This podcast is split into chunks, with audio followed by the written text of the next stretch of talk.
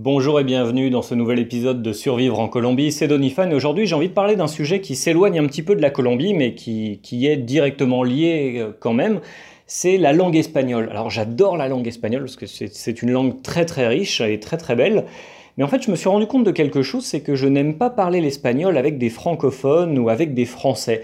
C'est quelque chose d'un peu compliqué pour moi et je me demandais justement s'il y avait d'autres personnes qui, qui avaient ce problème. Je me suis rendu compte que communiquer en espagnol avec des francophones, ça, me gênait. Il y a quelque chose de désagréable pour moi dans, ce, processus. Et euh, en fait, j'ai la sensation que ça vient euh, du système peut-être éducatif français. J'ai ce mauvais souvenir des, des cours de langue au collège, à l'université, en école de commerce aussi, où tout le monde est un peu moqueur de l'accent de l'autre, de ses difficultés à s'exprimer, et même des fois le professeur n'est pas forcément... Euh, n'est pas forcément très sympa, n'est pas forcément très pédagogue euh, avec, euh, avec les étudiants et ne les pousse pas euh, justement à, communiquer à l'oral et à se sentir à l'aise.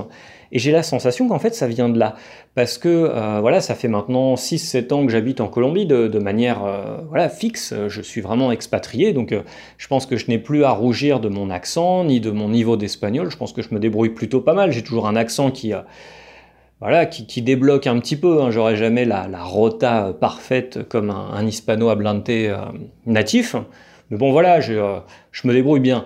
Sauf que euh, je, me, rends compte que bah voilà, quand je regarde un petit peu par le passé, par exemple, en DUT, pour moi, l'espagnol était facultatif.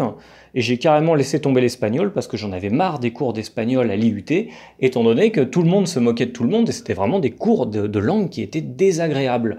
Et par contre, quand je suis arrivé ici en Colombie, eh ben, je me suis rendu compte que les Colombiens sont tellement contents de voir des gens qui font l'effort de parler leur langue, qui font l'effort d'aller vers leur culture et de faire un, premier pas dans, le, dans la communication.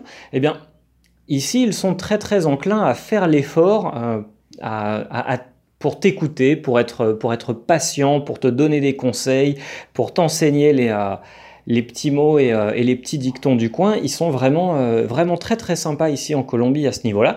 Et c'est vraiment quelque chose de très très agréable. Alors pour, euh, pour en venir justement au fait que si tu as un niveau d'espagnol qui est défaillant, comme c'était mon cas quand je suis arrivé ici. Honnêtement, moi je suis arrivé ici il y a, il y a 7 ans maintenant. La première fois c'était en 2010.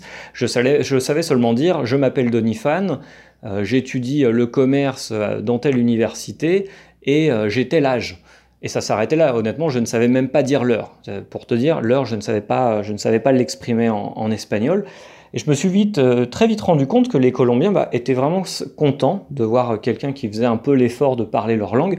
Et tout de suite, le, contact s'établissait de, manière très très naturelle. Et ça, c'est vraiment quelque chose que j'adore dans ce pays, c'est que les, gens font vraiment, euh, font vraiment l'effort, sont vraiment accueillants avec les, étrangers qui, euh, qui font eux aussi cette démarche d'aller vers l'autre, d'essayer de comprendre sa langue, sa culture, etc.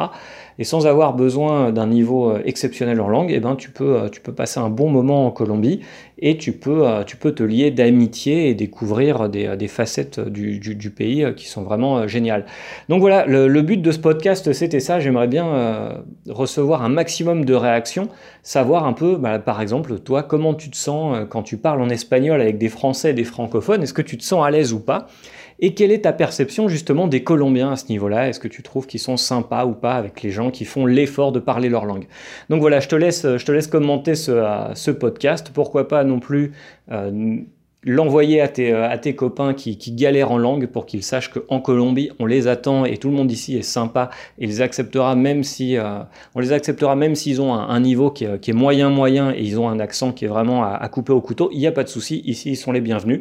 Tu le sais déjà, tous les lundis j'envoie un petit courrier euh, par mail avec des trucs et astuces sur l'entrepreneuriat et l'expatriation. Tu as juste une chose à faire. Tu regardes dans la description de, ce podcast, il y a un lien, tu cliques dessus, tu me donnes ton prénom, ton adresse mail, et moi tous les lundis, je m'occupe de t'envoyer des trucs et astuces. Voilà, donc n'oublie pas de commenter, je te dis à demain, à très très bientôt.